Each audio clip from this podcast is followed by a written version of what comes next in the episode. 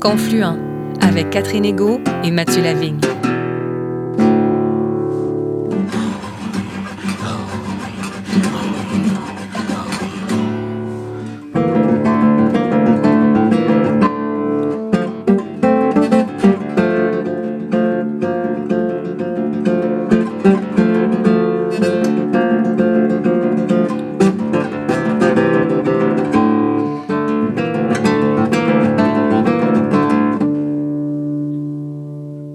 Mathieu. Bonjour Catherine et bonjour à toutes et à tous. Bienvenue dans cet épisode de Confluent, l'émission qui donne la parole au premier peuple et à leurs alliés. Nous retrouvons cette semaine avec un immense bonheur Yves Siwi Durand, homme de théâtre Wendakeaga, Huron-Wendat, que nous avions rencontré au tout début de la première saison de Confluent. Il nous avait alors parlé d'Ondinoc, la troupe de théâtre qu'il a cofondée avec Catherine Jonca et John Blondin en 1985, de sa vision du théâtre et des cycles de création d'Ondinoc. Nous diffusons aujourd'hui la deuxième partie de cette entrevue que nous n'avions pas pu présenter à l'époque et qui porte en particulier sur le pouvoir guérisseur des animaux et sur l'une des grandes réalisations d'Ondinoc, Gjajoshtun Rabinal Hashi. Dans cette rencontre, Yves Siwi Durand raconte les étapes patientes de la prise en main par Ondinoc de ce grand texte du théâtre dansé cérémoniel des Autochtones d'Amérique, texte que les Mayas gardent vivant depuis la conquête espagnole de 1547. Ce projet ambitieux, réalisé en 2010, a fait récemment l'objet de la publication, aux presses de l'Université Laval, d'un livre richement illustré de photos splendides et intitulé Rajushtun, le rabbinal Hachi d'Ondinoc. Réflexion, entretien, analyse. L'homme de théâtre nous fait entrer ici de plein pied dans les mythes millénaires, ces récits plus grands que nous qui nous disent qui nous sommes.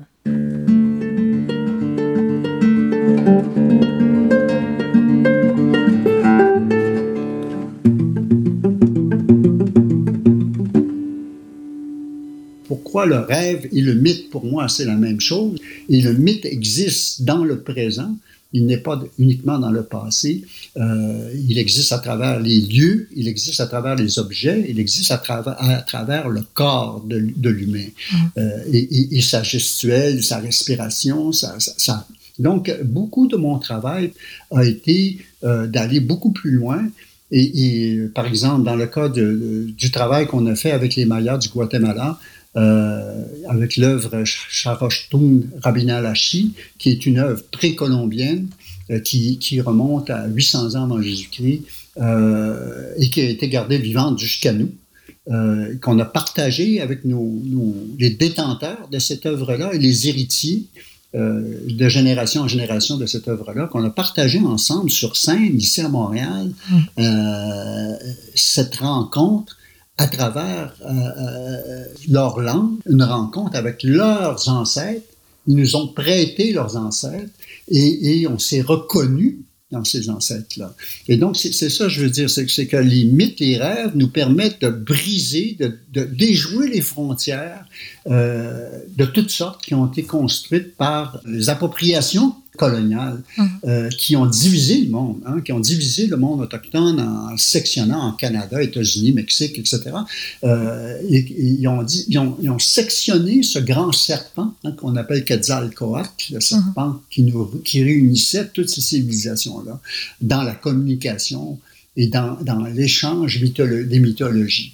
À l'époque, euh, avant, avant, on va dire avant l'arrivée des Européens, les échanges qui se faisaient entre, entre peuples différents, puisque ça se passait aussi, il n'y avait pas seulement des conflits, il y avait beaucoup d'échanges et on échangeait des mythes donc des danses, des rêves, des, des, des, des, chants, récits. des récits. Et, et, et, ça, échanger des récits, c'est encore ce que l'on fait quand on parle de la création, quand mmh. on parle de la littérature, quand on parle du cinéma. Entre nous, êtres humains, c'est une partie fondamentale de notre, qui, de notre psyché, mais qui fonde notre, notre intégrité comme être humain. Enlevons tout ça, et il reste quoi? Il reste des animaux qui errent sur une planète dévastée, je crois. Ben, si ce n'est, si, si, je te dirais euh, personnellement, je dire, les animaux font partie, tu sais, dans, oui. en tout cas pour nous, euh, pour moi et pour, pour beaucoup d'Autochtones, tu sais, nous autres, on, vient de, de, cultures millénaires, multimillénaires qui ont vécu en, en, lien direct avec les animaux pendant, pendant très longtemps et qui ont intégré un, dialogue avec les animaux. Et je vais te dire quelque chose qui est extrêmement important parce que euh, je pense justement que dans l'avenir euh, qui vient, euh, l'écroulement présentement de la biodiversité sur la planète et particulièrement de la disparition des espèces, on sait que près de 80% des animaux qui constituent les espèces les plus menacées ont disparu euh, et, on s'en va vers un effondrement.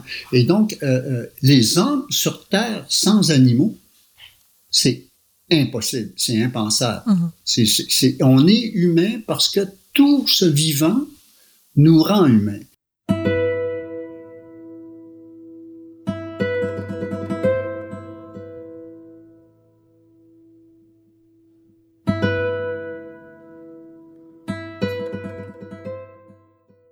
Te raconter une petite histoire euh, très rapidement.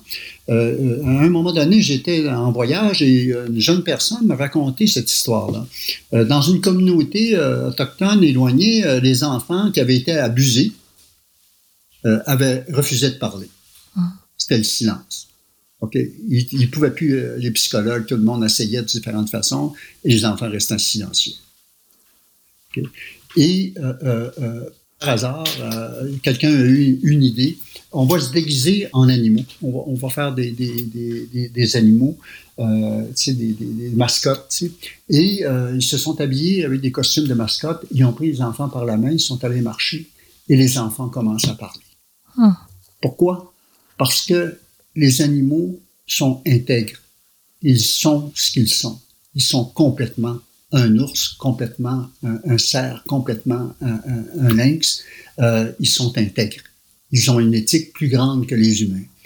Et, donc, cette petite histoire nous met en contact avec euh, les grands théâtres mythologiques autochtones, par exemple sur la côte ouest canadienne, où on, a un théâtre de masques extrêmement développé et qu'on fait dans les grandes maisons cérémoniales. Quand les sociétés autochtones euh, perdaient le nord, c'est-à-dire qu'ils étaient contaminés par euh, des blessures euh, internes graves, comme le meurtre ou peu importe, comment faisait-elle pour se réparer? On faisait venir les animaux et les ancêtres. Et on se reliait aux étoiles, au cosmos, etc. C'est-à-dire que si on n'est pas capable de s'émerveiller devant le monde qui nous habite, on est perdu si on n'est plus capable d'avoir confiance en l'humain, qui peut venir nous aider? Et c'est ça la question. Il n'y a pas de Dieu, il n'y a pas des dieux. Il y a la relation des humains avec le vivant. Et qui s'exprime particulièrement bien dans, le théâtre. Le théâtre est le lieu de cette réparation. Mm-hmm. Le théâtre, qu'il soit shakespearien, qu'il soit euh, japonais ou qu'il soit, c'est toujours le lieu sacré l'ultime lieu où on peut tenter une nouvelle fois euh, de rencontrer l'essence. Ce que vous avez fait justement avec le projet euh, Toon, qui vient de faire l'objet d'une parution également aux presses de l'Université Laval sous la direction de vous, Yves Sioui Durand, euh, Catherine Janca, Julie Burel et Jean-François Côté.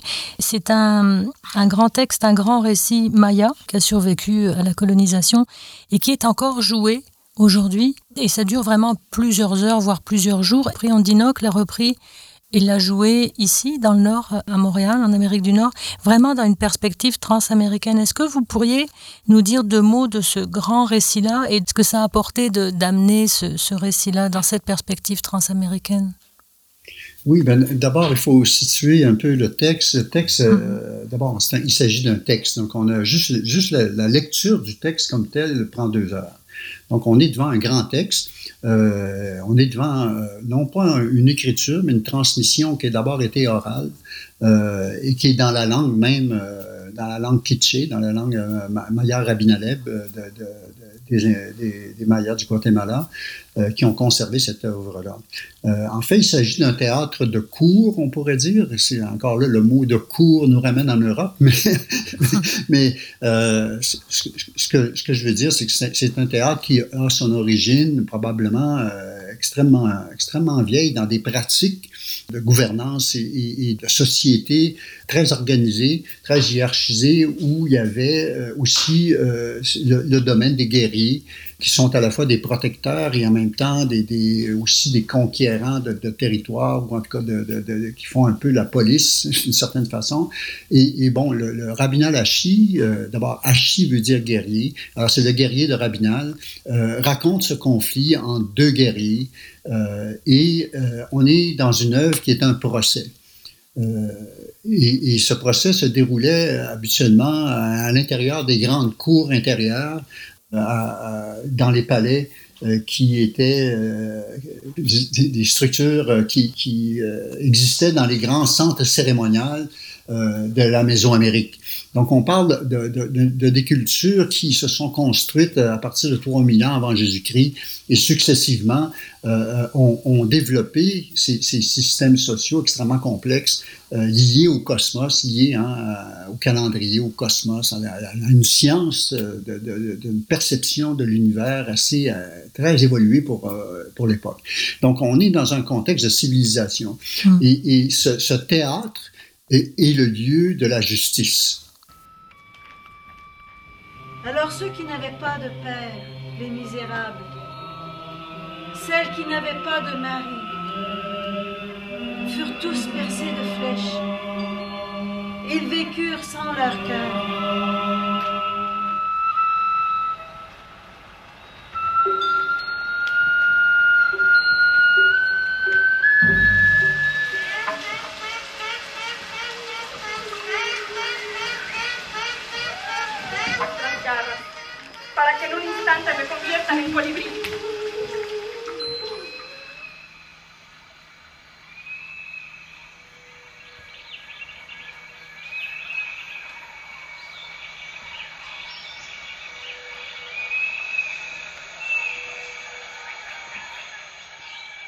C'est un théâtre qui rend justice. Et, cette forme de théâtre, elle, existe ailleurs dans d'autres sociétés autochtones à travers les trois Amériques.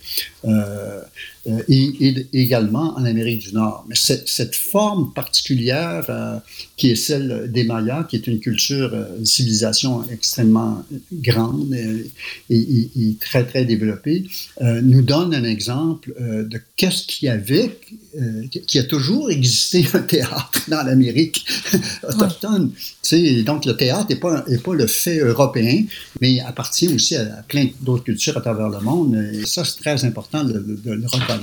Et donc, pour moi, c'était fondateur euh, euh, de, de, de, venir dire, parce qu'on a toujours, même ici au Québec, tu sais, au Canada, euh, quand j'ai commencé en 85, quand je disais je fais du théâtre autochtone, on me disait non, non, tu fais du théâtre.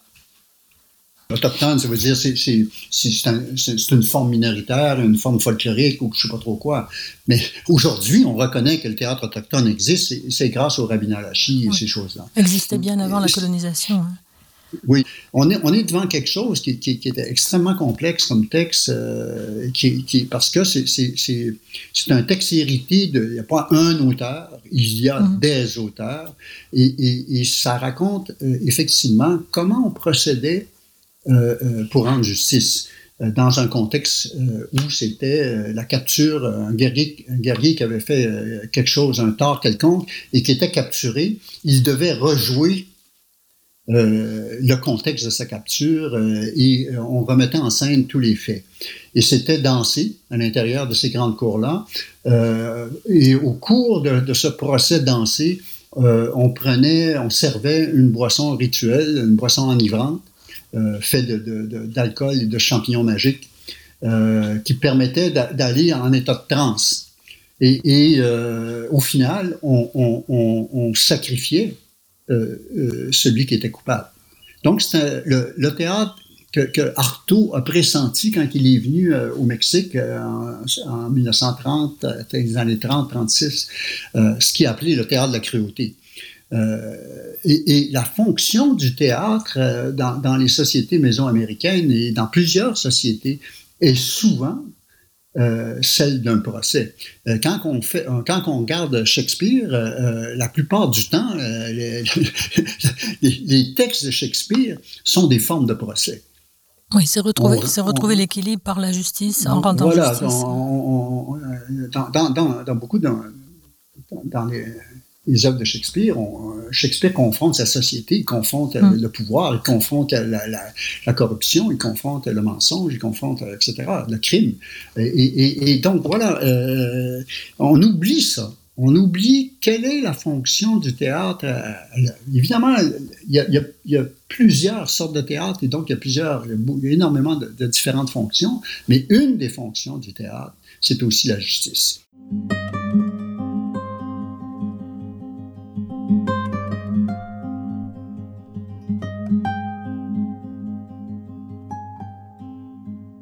Qui est extraordinaire avec cette œuvre-là, euh, c'est que ça ne s'est pas fait d'une façon, euh, comment je dirais ça, euh, occidentale. Il a fallu bâtir des liens, bâtir des alliances. on est allé au Guatemala plusieurs années auparavant. Ça a pris 3-4 ans pour développer cette, cette, cette, confiance, cette relation avec nos amis mayas traverser les, les, les, les, différences culturelles qui existent. On, est, on est parents, mais on n'est pas pareil.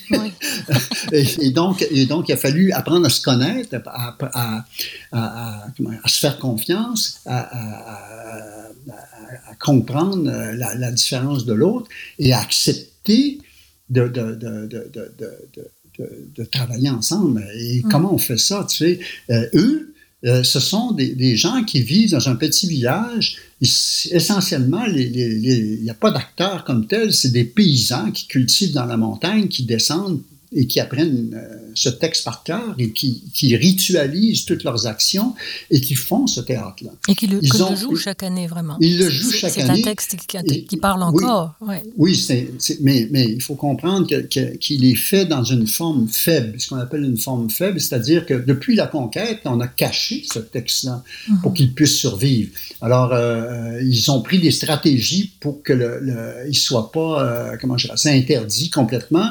Donc, ils ont caché le texte dans des, à, travers des masques de bois. On entend à peine le texte. Euh, et c'est les gens autour qui savent de quoi il s'agit, qui hmm. euh, pouvaient comprendre qu'est-ce qui se passait. C'est-à-dire que le fait de le, jouer était séditieux dans la hmm. société euh, post-espagnole et, avec les, les, religieux qui cherchaient à, effacer toutes les traces direct qui reliait euh, les, les, Mayas à leur propre identité précolombienne. Mm. Euh, donc, euh, c'était un, un, acte de résistance que de maintenir ce texte-là vivant dans, dans, une forme faible, et, mais qui entouré de rituels qui maintiennent toutes les relations avec les ancêtres. Donc, par exemple, ces masques-là euh, dont je parle, les masques de bois qui sont utilisés euh, à Rabinal pour jouer le Rabinal Hachi, euh, ressemblent à des Espagnols. Ils ont des moustaches, ils ont ci, ils ont ça. Ils n'ont pas l'air du, tout de, des Indiens. Alors, c'est une façon de cacher l'indianité et de tout en maintenant vivant hmm. sa production. Parce que le, le but du théâtre, c'est agir. C'est continuer à agir, à être à, être là, à être présent euh, à travers les époques. Donc ça, c'est fascinant. Et de plus, ces masques-là sont nourris rituellement. Et c'est-à-dire qu'on leur offre carrément de la nourriture. Euh, euh, c'est des rituels très importants. Et, et ces rituels-là, on les partage parce que nous, Iroquoiens, moi, je suis Wanda, je suis Huron, comme les gens de, de qui sont Iroquois de, de ou etc. On a gardé ça. On a des masques qui servent dans des cérémonies de guérison, des masques en bois, que l'on nourrit de la même façon avec du maïs. Et pourtant, on est à des milliers de kilomètres. Ah.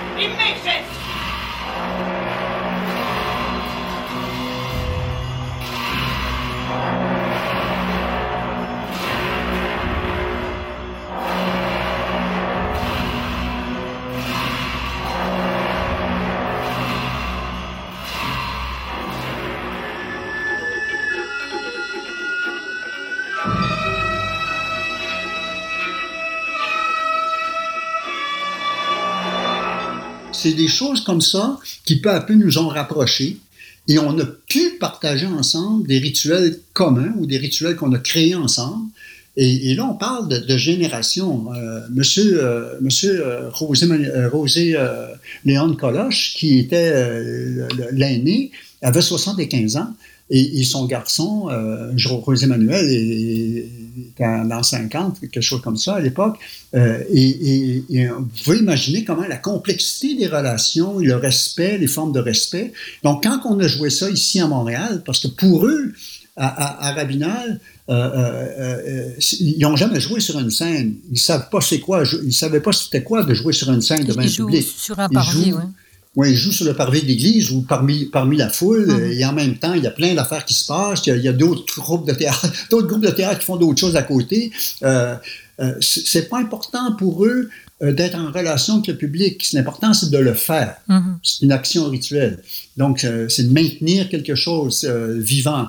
Alors, quand ils sont venus à Montréal et qu'ils se sont retrouvés sur une scène devant un public, devant un monde silencieux qui les écoutait, ah euh, ils, ont été euh, complètement saisis et, mm. et, et, honorés quelque part que, puisque le spectacle qu'on a fait ensemble, euh, la collaboration qu'on a fait ensemble, était à la fois dans, la, dans leur langue à eux, mais aussi en français, en anglais, en italien, en, espagnol. et, donc, ils étaient surpris que les gens les écoutent. Ah oui.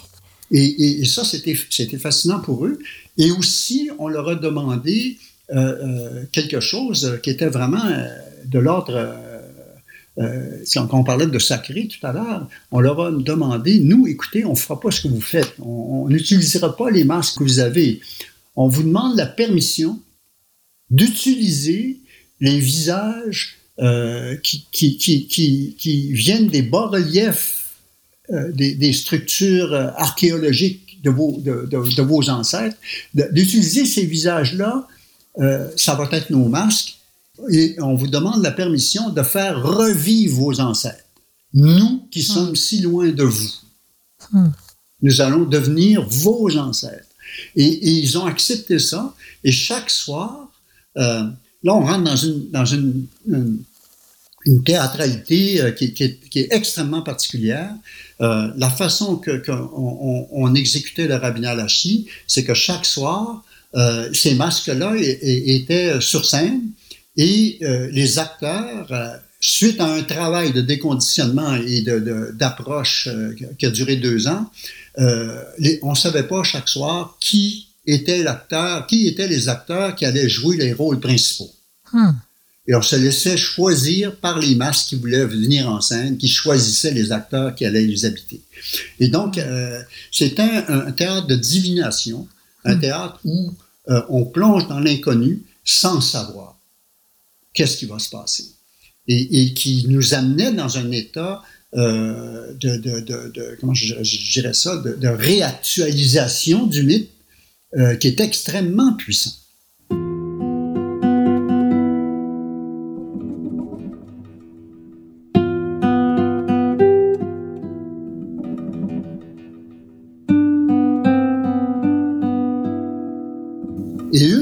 Nos amis Maya qui venaient de Rabinal, qui sont pas du tout dans le théâtre contemporain, ils acceptaient ça comme si c'était de l'eau qui coulait depuis toujours euh, dans le petit ruisseau à côté de chez eux. -dire, ils connaissaient, ils savaient tout ça. Mm. Tu vois? Et c'est cette rencontre transculturelle, c'est-à-dire qui, qui, qui, qui, déjouait toutes les séparations euh, coloniales et, intellectuelles et tout, là, qui, qui, a fait que ça a été un moment extrêmement puissant et ça a donné lieu à un spectacle euh, avec une esthétique extrêmement, euh, euh, comment je ça, originale et, profonde.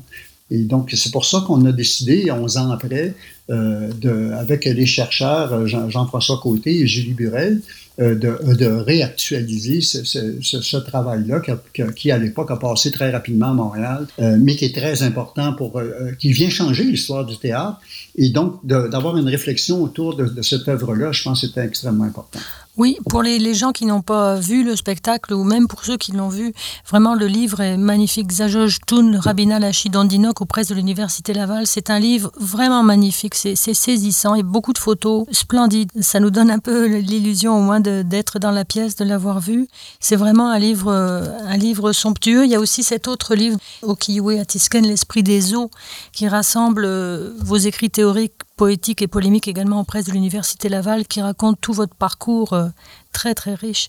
Yves Sioui Durand, c'était vraiment un grand honneur de vous avoir au, micro de, Confluent et c'était un immense bonheur aussi. Alors je vous remercie infiniment d'être venu à notre rencontre.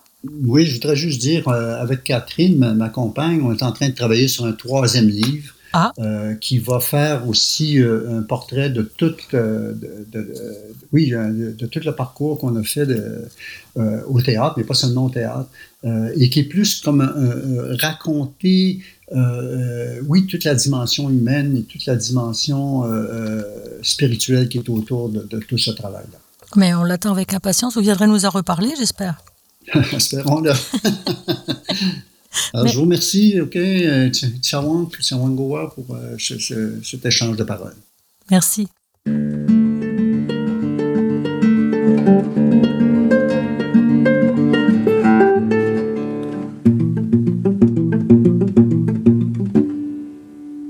Un immense merci à Yves Siwi Durand, homme de théâtre au Wendake Aga, cofondateur de la troupe Ondinoc, de nous avoir invités dans son univers de récits mythiques et de théâtre de la guérison.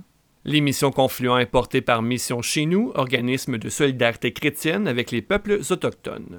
La première partie de cette grande entrevue que nous avait accordée Yves Sioui Durand à l'automne 2021 peut être écoutée ou réécoutée sur notre plateforme de balado-diffusion accessible par notre site web www.missioncheznous.com.